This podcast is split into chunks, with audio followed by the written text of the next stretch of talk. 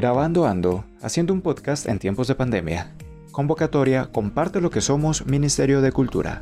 Apoya Universidad del Quindío.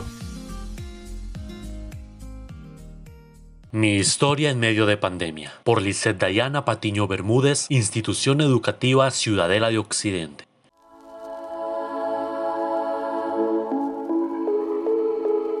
Durante toda la pandemia mi familia ha sido lo más importante. Porque hemos vivido demasiados momentos bonitos y son recuerdos que se quedan fijados en cada uno de nosotros. Aprendes quién es tu amigo y quién es su familia. Durante la cuarentena con mi familia aprendí a hacer recetas nuevas comidas que jamás había visto. Compartir con los seres que amas es algo demasiado lindo, así como las cosas que aprendes en internet con ellos. Algo curioso es que todos nosotros cumplimos años en medio de la cuarentena, pero a pesar del encierro y de lo que ha pasado, no nos faltaron las risas y los buenos instantes. Celebramos los cumpleaños como todos los años, y a pesar de que solo pudimos estar los que vivimos en la casa, fue algo hermoso. Cuando pudimos salir un poco, fue bonito poder visitar al resto de la familia y saber que estaban bien. Yo fui a visitar a mis amigos, pues llevamos bastante tiempo sin saber de ellos. Y fue bonito compartir juntos nuevamente después de cinco meses.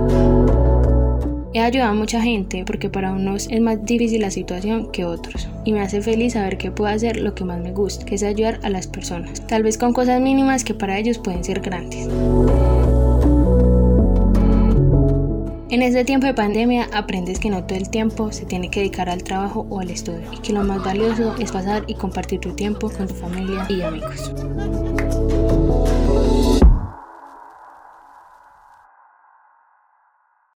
Producción Videocom, serie de podcast coordinada por Damaris Ramírez Bernate y Miguel Ángel Cerón. Este es un podcast de la Sociedad de Amigos de la Comunicación y el video comunitario Videocom, en desarrollo del proyecto Grabando Ando, haciendo un podcast en tiempos de pandemia. Convocatoria Comparte lo que somos del Ministerio de Cultura con el apoyo de la Universidad del Quindío.